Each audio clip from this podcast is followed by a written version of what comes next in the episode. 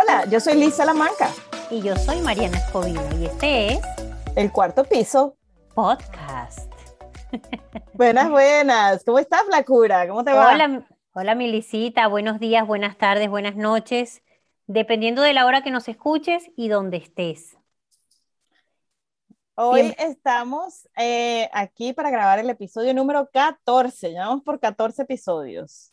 Este, y hoy vamos a hablar de los estándares de belleza y cómo nos afectan en el área eh, de la vida, la rueda de la vida social. Eso es. Yo tuve, yo tuve como una pequeña duda eh, y digo, ¿lo pongo en desarrollo personal? No. Y, y, finalmente lo ubiqué en la parte social, por lo que habíamos estado hablando tú y yo, de los estándares de belleza dependiendo de la cultura, dependiendo del país en el que estés, ¿no? Y dependiendo de, la época en la que estés también. Pero bueno, y definitivamente también está un poquito involucrado, por eso tuve la duda, con la parte mm, personal, porque también va mucho aquí involucrado em, de cómo te lo tomas tú, o sea, cómo te involucras tú, cómo, cómo, te cómo se siente uno con respecto a estos estándares de belleza cómo lo va afrontando si son a medida que pasan los años, cómo, cómo, cómo nos afecta, ¿no? También porque, bueno, los estándares van cambiando o uno a lo mejor en alguna época de su vida, eh, no solamente porque a lo mejor vivías en un país al que sí te adecuabas a ese estándar, sino que probablemente ya antes tu cuerpo o nuestro cuerpo se adaptaba a un estándar o, o por nuestra edad y ya luego a lo mejor no tanto. Sí, yo creí que iba, más, iba, iba a ir más hacia el desarrollo social, por eso, pensando en el autoestima. la belleza personal tiene que ver como cómo te sientes, cómo te ves, cómo te aceptas o no. Entonces pensé que iba a ir más a eso, pero indudablemente tiene que ver con lo social porque somos, los seres humanos somos seres sociales y, y como nos vemos tiene, afecta cómo queremos encajar en nuestro grupo social. Entonces, la belleza, cómo, cómo nos vemos, cómo, cómo nos reflejamos en los demás y quienes están a nuestro alrededor. Eso es. Pero no quiero, sí, no quiero, no quiero avanzar más esto sin dar cabida a la em, tradicional introducción. Aunque bueno, ya hemos hecho nosotros otra introducción, pero bueno, a veces me pregunto si viviera en un mundo de orcos, ¿también me compararía? Esta apestosa manía del ser humano de siempre tener que compararse con los demás. Creo que compararse con los demás solo trae frustraciones de una parte o narcisismo de la otra. Falso alineamiento en la conducta por una parte e hipocresía y juicio por la otra. Los estándares de belleza son un ideal de imagen que como toda cosa ideal se aleja de lo real y por lo tanto no te permite ser auténtico. Aquí lo dejo. No es ideal compararse, pero a veces no te parece que es inevitable. O sea, eh, eh, es, una, establecer comparaciones, o sea, quiénes somos y, cómo nos vemos con los que están a nuestro alrededor. O sea, sea porque nos comparamos por bien o que nos comparamos por mal, sí, o sea, yo, yo entiendo la parte de, que no deberíamos hacerlo o por qué no deberíamos hacerlo, pues porque bien sea cuando, nos, cuando te comparas o bien sea te pones por encima o te pones por debajo, ¿ok? Pero es inevitable hacerlo, es inevitable compararte con otras mamás, es inevitable compararte con otras mujeres, es inevitable compararte con otros seres humanos, es inevitable, o sea, eh, vivimos por eso, o sea, tú, tú ves lo que está pasando en otra casa y ves lo que está pasando en la tuya, es igual, es diferente, se puede mejorar. Yo creo que la comparación nos hace ser mejores. Este, también, o sea, es un, es un juego de, es el aprender, ¿no? De, de, de, de, cómo lo veo yo, cómo lo ves tú, e, establecer esa diferencia y bueno, no, no, no, no te parece. O sea, a mí me parece que es inevitable. No, yo creo que no. Yo creo que hay, yo creo que inevitable es ir al baño, hacer pija, hacer caca, respirar. pero creo que el compararnos sí es evitable y debería de ser evitable. Lo que pasa es que ya está tan intrínseco en, nuestro, en nuestras creencias, en nuestras costumbres, en nuestros hábitos, que los hacemos ya, que creemos que es inevitable. No lo sé, a lo mejor estoy equivocada. Así es como pienso ahora mismo. No sé si mañana vaya a cambiar, la vida es un constante cambio, pero creo que realmente cuando nos estamos comparando, creo que siempre hay alguien que sale perdiendo. Y cuando hay alguien que sale perdiendo, es porque ya se ha emitido un juicio. Y cuando ya hay un juicio, ya vamos mal. Eso es lo que pienso. Creo que si en, tal caso, si surgiera una comparación, eh, yo defendería más la comparación hacia nosotros mismos, nosotros mismos en nuestro pasado. O sea, cómo me comportaba yo en el pasado para compararme conmigo misma. Okay. Sí, tienes razón. para saber si voy, sí, para saber si voy peor o si voy mejor o si, bueno, tampoco hay nada malo o bueno, mm, o sí, no lo sé, pero simplemente para saber si voy alineada por el propósito que quiero conseguir o no. Porque desde el momento en que nos comparamos eso, las aquí dicen mucho en España las comparaciones son odiosas, ¿no? Y entiendo por qué se dice, y, justamente por esto. Pero bueno, hago la salvedad de la comparación con uno mismo por eso. No, Pero, tienes razón, tal vez soy, probablemente soy yo porque sí, lo he escuchado de, de, mi terapista, lo he escuchado de otras personas, lo he escuchado este, en, en, otras circunstancias, en otras entrevistas, sí, o sea, no, no te puedes comparar, o sea, en, en, tal caso compárate contigo mismo para que eso, me, mejores y o te, te impongas retos en, en, a ti misma, o sea, que, que, seas cada vez tú más productiva o que seas más, cada vez más, eh, alcances las metas que, con las que quieres obtener. Eh, pero, pero sí, tienes, tienes razón, o sea, no, no, tendemos, no, tienes razón, no es inevitable, sí, sí, sí, sí, es, sí es evitable, mejor dicho, perdón, sí es evitable, pero es, mucho es muy fácil compararse. Sí. tendemos mucho a hacerlo. Tienes, tienes razón. Lo, me, me, mal juego de palabras el mío. Estoy, estoy de acuerdo contigo. Es, es difícil, no es fácil, porque ya lo hemos hecho un hábito, ¿no? y, y, al ser un hábito es, es, es, complicado, no es imposible, obviamente, pero es complicado eh, cambi cambiarlo. Por eso, pero bueno, nada, pero bueno, las cosas que valen la pena en la vida muchas veces, o la mayoría de ellas, eh, a veces no se dan tan fácil, ¿no? Entonces, o sea, tiene su, tiene su, tiene su trabajo, tiene su, su proceso, su desarrollo, em, pero bueno, eh, es importante hacer el esfuerzo y, y, trabajar sobre eso. Por supuesto, la teoría es fácil decirla, es fácil aprenderla y es fácil repetirla, como loro. Bueno, entonces... En el día a día. Si hablamos de estándares de belleza, o sea, de la belleza de las mujeres, precisamente va en esto, o sea, cuando tú hablas de la belleza de las mujeres, eh, tiendes a comparar muchas mujeres y tienes a compararte tú con el resto de las mujeres alrededor, ¿ok? A tu alrededor. ¿Y qué es la belleza para las demás mujeres que tienes a tu alrededor o para la sociedad en la que estás viviendo, ¿ok? Pero como no queremos compararnos, vamos, o, o, si acaso nos vamos a comparar con nosotras mismas, utilicemos el ejemplo de nosotras mismas entonces y cómo ha cambiado el enfoque de tu cuidado personal o de, lo, o de la, la, apreciación de tu belleza, a diferencia de cuando tenías 20 años, a cómo te ves ahorita. ¿Te sientes más bella ahorita o eras más bella, te sentías más bella a los 20? Y por supuesto se tiene que ver un poquito con, con la edad, ¿no? O sea, ¿anhelas la vitalidad o, o, el cutis de los 20 años o te sientes, cómo te sientes ahorita con, con tu belleza y con los estándares de belleza que tienes a tu alrededor? Mira, lo que pasa es que los estándares de belleza han cambiado desde dos puntos de vista, en mi caso, ¿no? Eh, han cambiado porque eh, es inevitable el paso de los años, por mucho que uno se cuide, hay una realidad también, o sea, la gravedad toca la puerta y, y esa es una realidad, ¿no? Y, es, grave. cuando, es grave cuando la, la, gravedad toca la puerta. La gravedad es grave, vale, es grave. y, y, por mucho de que uno esté como un queso, Liz, porque estamos divinas de la muerte. ok, yo pensé que era que te olíamos mal. aquí, es que aquí se dice, estás como un queso, o sea, que estás delicioso, ¿no? A mí me suele, me dice, parece que huele a queso, estás como queso. que estás piche, no, mentira. Y si hablamos de que estás queso, es otra cosa distinta.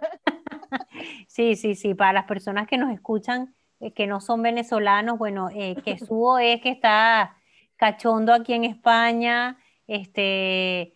Eh, bueno, con hambre voraz de otras cosas que no sea alimentos naturales de la tierra. De la carne humana. Exacto. Pero lo que te comentaba era que mi perspectiva en este sentido, eh, hay, dos maneras que siento que han cambiado. La primera es esta que te comentaba, ¿no? De, eh, por supuesto, el paso de los años, pues igual también por el hecho de haber sido mamá y mm, dos embarazos, tal y qué sé yo. Bueno, siempre hace mella, por mucho que uno igual se cuide y se, y, bueno, y se mantenga y, e intente estar en forma y cuide la alimentación y tal, de todas formas, igual, por ejemplo, el colágeno ya no es el mismo. la producción de colágeno eh, no es la misma, ¿no? Ese es un ejemplo, aunque uno tome complementos vitamínicos, que lo hago. Sí, indudablemente que, que, que, no eres tan joven como cuando tenías 20 años, pero ¿cómo te sientes? ¿Cómo te sientes? Claro, a eso iba, a eso iba. Y la otra, y la otra manera de enfocarlo es el hecho de que uno, yo por lo menos he cambiado los estándares de belleza, em, también porque el hecho de mudarme eh, y de apreciar y de estar en otra cultura, ya uno empieza a cambiar inconscientemente la manera de asumir la belleza, de la, belleza en este caso de otras personas, tanto de hombres como mujeres, ¿no? Entonces, ha cambiado en el sentido, el sentido estético de lo que yo antes veía como bonito, eh, no del todo, porque siempre se conservan ciertas cosas y hay cosas que se, patrones que se repiten, pero en ese sentido ha cambiado. Por ejemplo, tú que eres bien visual y para las personas que nos escuchan que son más visuales y necesitan ejemplos, por ejemplo, eh, antes veía como natural y como bello em, el cabello por la cintura o el cabello súper largo como lo utilizan en Venezuela. Pero fíjate que como aquí en España eso está más relacionado, por ejemplo, con una gitana, con algo más de clase baja, y no por ser clasista, ¿vale? Sino que no es lo que exactamente se relaciona con lo bello realmente, con lo estético, con lo elegante. Entonces, mi apreciación, hombre, claro, yo veo un cabello súper lindo, súper bien cuidado de una chica y tal, pero si se lo veo a una chica joven, por ejemplo, a una, a una, eh, a una chamita de, de, 20, de 20 años, puede que lo vea mucho más lindo, aunque sin embargo me parece que pierde un poco cuando ya pasa de cierto largo. Pero ya si se lo veo a una mujer de cierta edad, ya empiezo a verlo hasta, bueno, no quiero ser tampoco, es que lo voy a decir como me sale de verdad, pero lo empiezo a ver hasta como chusmita, ¿me entiendes? Por favor, no, me bueno, y si me acribillan no importa, pero es que es así, o sea, eh, o lo veo igual como que le resta, le resta prestancia, le resta elegancia, le resta... Claro, hay de todo. También cuando lo veo aquí, me explico, porque, porque en este contexto, igual si uno lo ve de repente en la India, ya como que cambia mi perspectiva y ya se abre mi mente desde otro punto de vista y digo, bueno, la verdad es que qué linda esa mujer y, ¿sabes? Se ve linda, aunque tenga sus 50 años con su pelo es súper largo, lo tiene bien cuidado, lo tiene súper lindo, lo tiene arreglado, claro, que se vea limpio y bonito, ¿no? Y desde el punto de vista de apreciación, eh, ha mejorado desde algunas, algunos puntos de vista. Por ejemplo, yo antes cubría mucho mi cara, o sea, me ponía base, o sea, me ponía en la época de la universidad y tal, me ponía base para, porque quería que tú sabes, vamos a... Y corrector de ojeras y polvo y... Eso. Y, sí. todo, y todo el, y todo el panque y toda la cosa que viniera. ¿Te, producías más antes? Es, totalmente, totalmente. Pero porque no había descubierto otras herramientas. O sea, porque iba más a la comparación externa, ¿me entiendes? Y porque no, no conocía otras herramientas que ahora sí conozco. Tal vez va también ligado a la madurez y a la seguridad que tienes ahora. Y a la autovaloración también.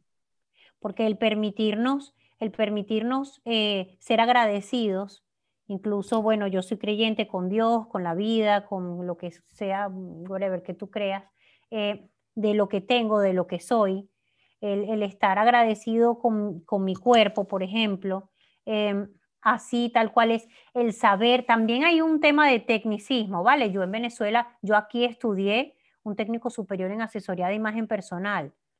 Eh, y luego hice el tema del máster este en coaching en imagen. Entonces el hecho de conocer ciertas herramientas y ciertas cosas que antes no sabía cómo sacarle partido o no conocía, el tema de, de saber autovalorarme, el tema de saber resaltar las cosas naturales, de la belleza natural que uno tiene en vez de tapar algunos defectos simplemente por seguir un lineamiento y un estándar social, ese tipo de cosas.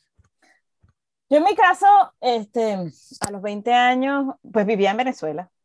Y, yo, creo que eh, en los estándares de belleza en Venezuela pues son muy diferentes a, bueno, yo creo que cada país y cada, y cada sociedad tiene diferentes estándares de belleza, lo que, lo que es bello en, en la India no es, no es bello en Sudáfrica, lo que es bello en, en Zimbabue no es bello en París, lo que es bello en París no es bello en Nueva York, ¿ok?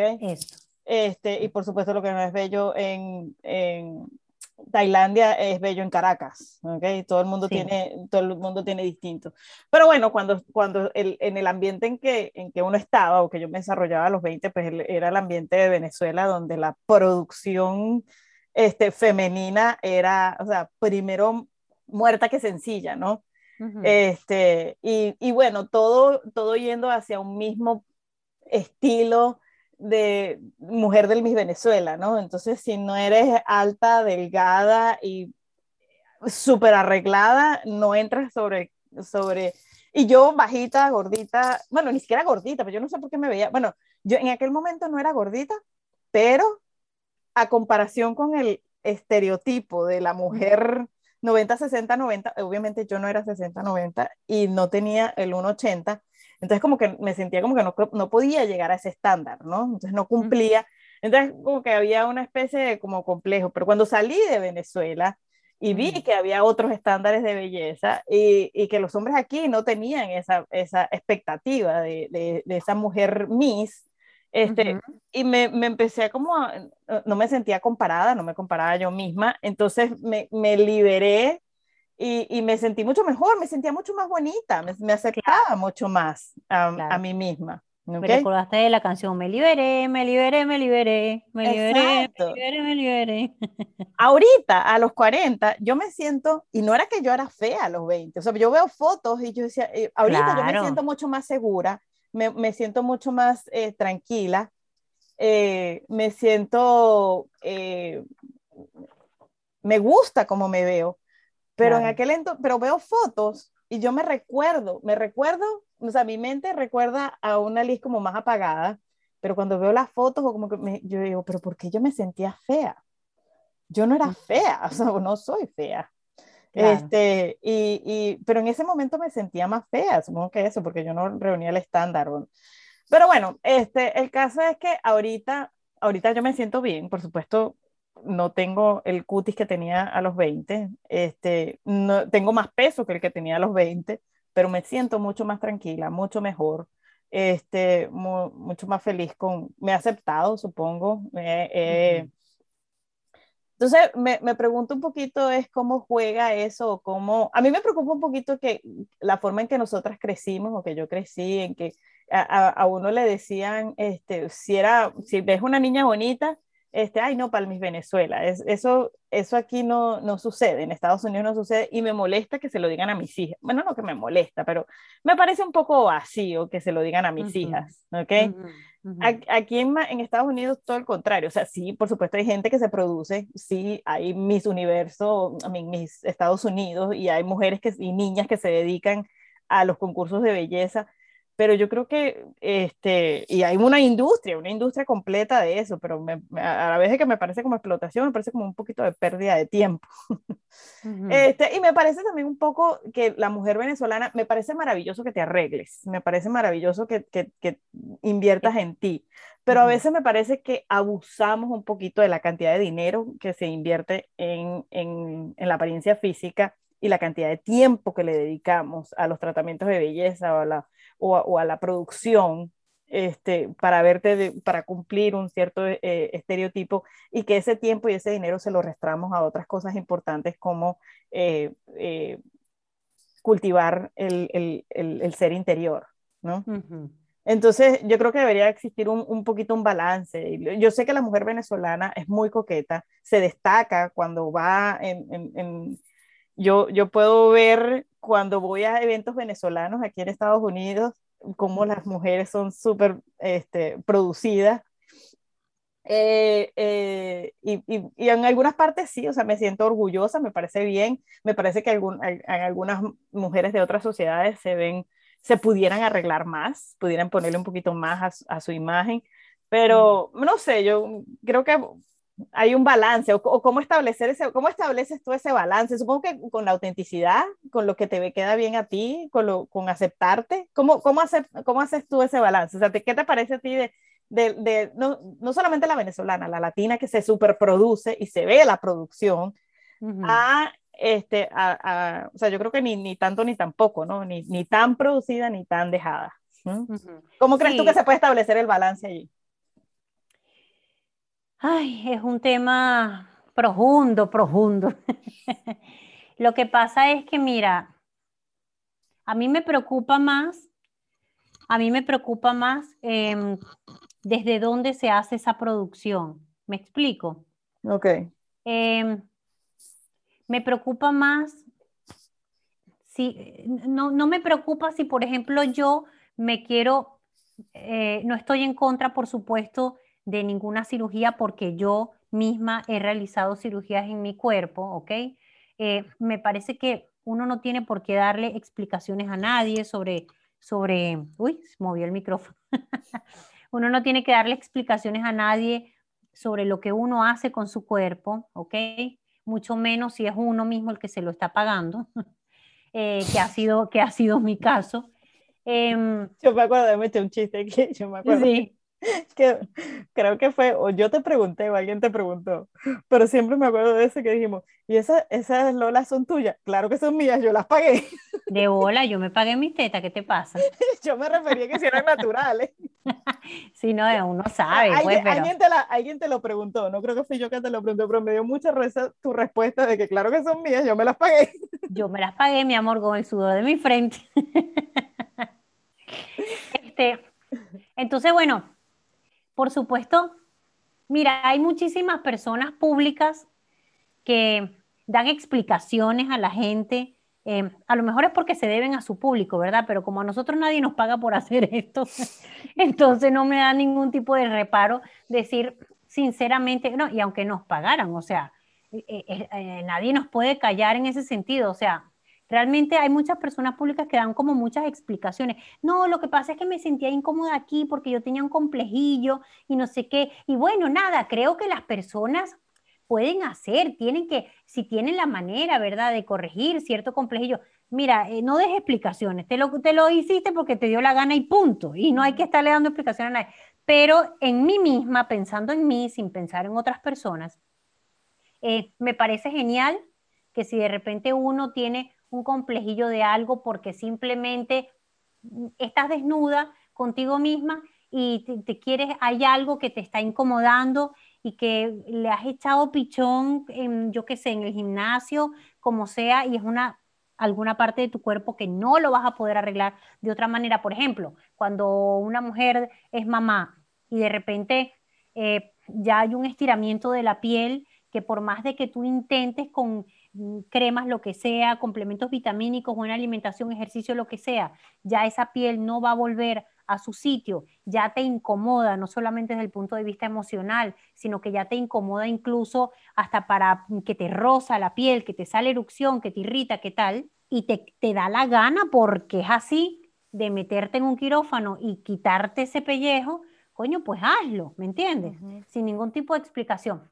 Pero entonces lo que más me preocupa es desde dónde se hace. ¿Me explico? Si se hace desde que em, lo voy a hacer porque tengo que estar perfecto, porque, te, porque mira, aquella, eh, yo tengo que estar mejor, no, yo tengo que estar bella para que me valoren o para que me quieran o para que me, o para gustarle a, yo qué sé, a las demás personas o si no tienes pareja, para poder conseguir una pareja viéndolo desde ahí, ¿me entiendes? O si lo haces desde el otro punto de vista, como te acabo de comentar. Eso me preocupa más. Fíjate que, por ejemplo, una, una cosa, a mí el maquillaje, y, no es que yo me maquille tanto, yo me pongo polvo, me hago las cejas, me pongo este, máscara. ¿Ah? Nada, es un dicho que yo creo que es medio gocho que dijiste, yo me pongo polvo y yo lleve. Pahua. Ego, Cholis, coño, reconoce lo que tú no, Yo nunca había escuchado eso. Ah, entonces es de San Cristóbal. Bueno, este, me pongo el polvo, me hago la, me pinto las cejas porque me gustan las cejas y ya no tengo. Este, le pongo la máscara y me pongo el labial, ¿no?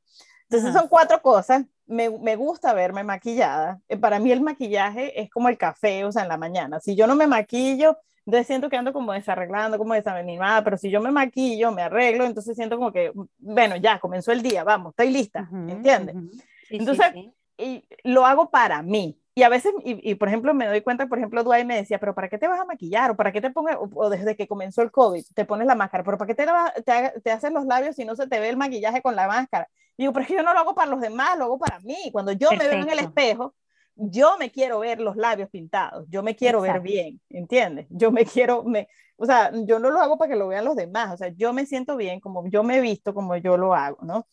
Este, pero, pero sí, se me fue la idea de que la que iba a decir a, raíz es que, de... Es que es un tema de energía, o sea, eh, una persona que no, que se ponga una ropa interior bonita, eh, simple, que, que conecte con tu, con tu, con tu, con tu poder femenino, eh, porque sabes que de repente es una ropa linda, que te gusta, que te sientes sexy, aunque no salgas a la calle a mostrársela a los demás, tu actitud cambia, porque es un tema ya, eh, eh, o sea, es emocional, es, es, mental, es emocional, es todo, y eso lo transmites, o sea, nadie te, nadie te va a ver la boca, tú la tienes tapada con la mascarilla, pero tú sabes que está allí, que estás arreglada, que está pintada y te sientes bien con eso, conectas con eso y eso lo transmites.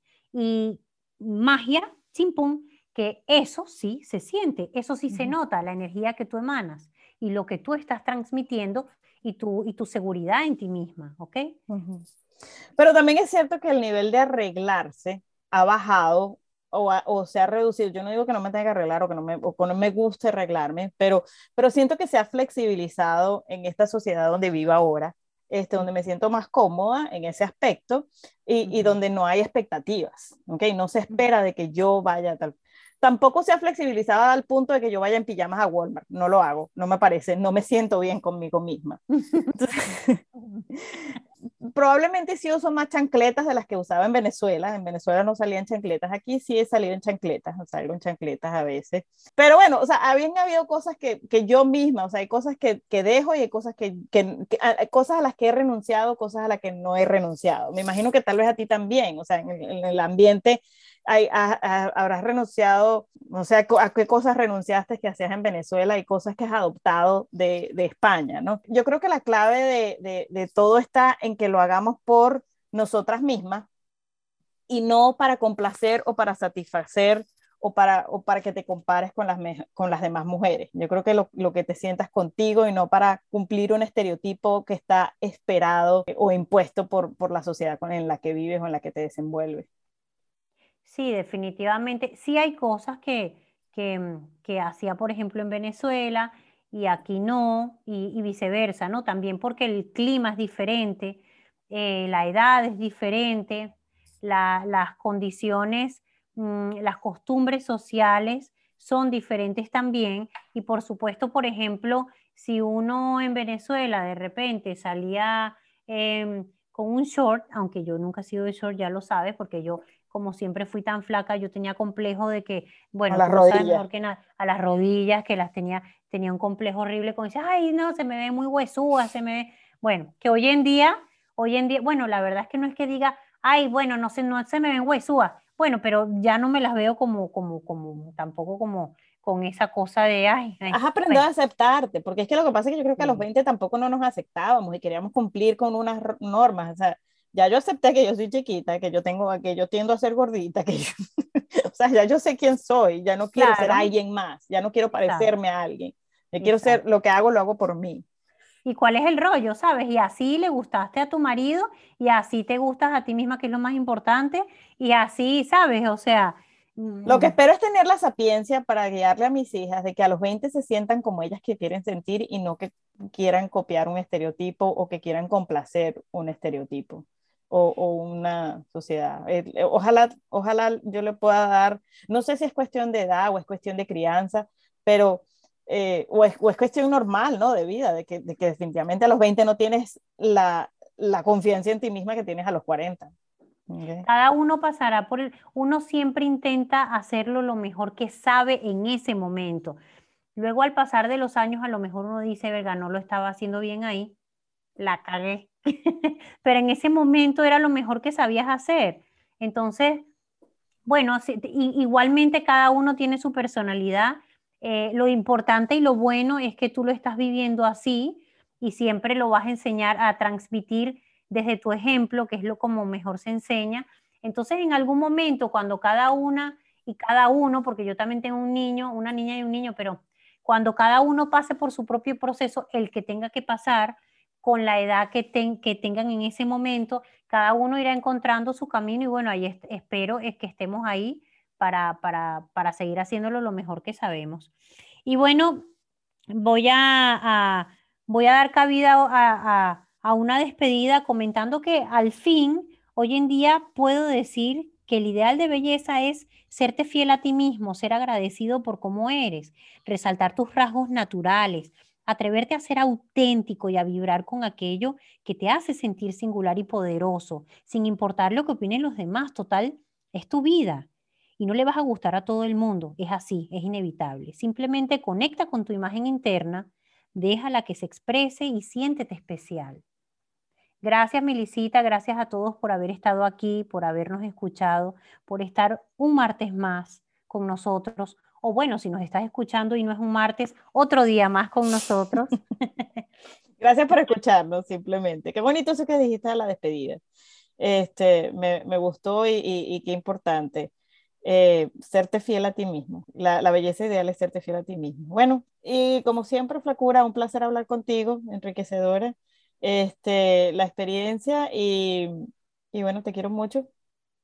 Yo también, Gracias, gracias a todos.